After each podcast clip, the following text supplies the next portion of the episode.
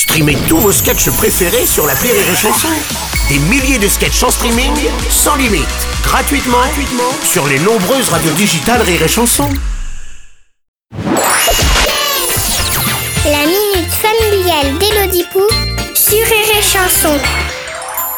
Salut chère Elodie L'autre jour, j'ai lu sur internet sur chachacha.com que le ronronnement des chats peut guérir l'anxiété. Vous êtes fou, mon petit. J'ai voulu essayer avec Belphégor, notre persan pure race à 6000 boules, de poils.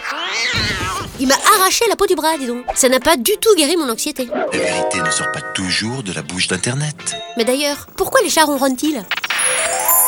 Chère moufette, le ronronnement du chat est dû à la vibration d'un ligament élastique reliant l'os de la clavicule à la gorge. Elle est forte, La légère vibration qui l'accompagne lorsque le chat est posé sur vous peut effectivement avoir un effet relaxant, comme le bruit de l'eau qui coule ou le vent dans les arbres ou tes enfants qui parlent pas. Cela dit, les chats étant ce qu'ils sont, il faut tout d'abord que ces derniers aient envie de venir sur vous, qu'ils acceptent d'être caressés, puis qu'ils daignent ronronner.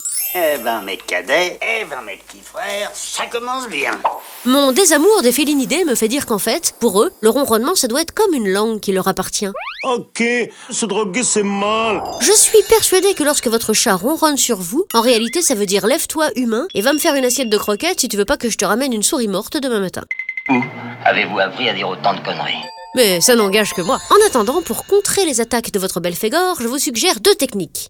Une séance avec un comportementaliste animalier ou un bon coup de pied au cul. Ce sera au poil. Allez, bonne journée, moufette.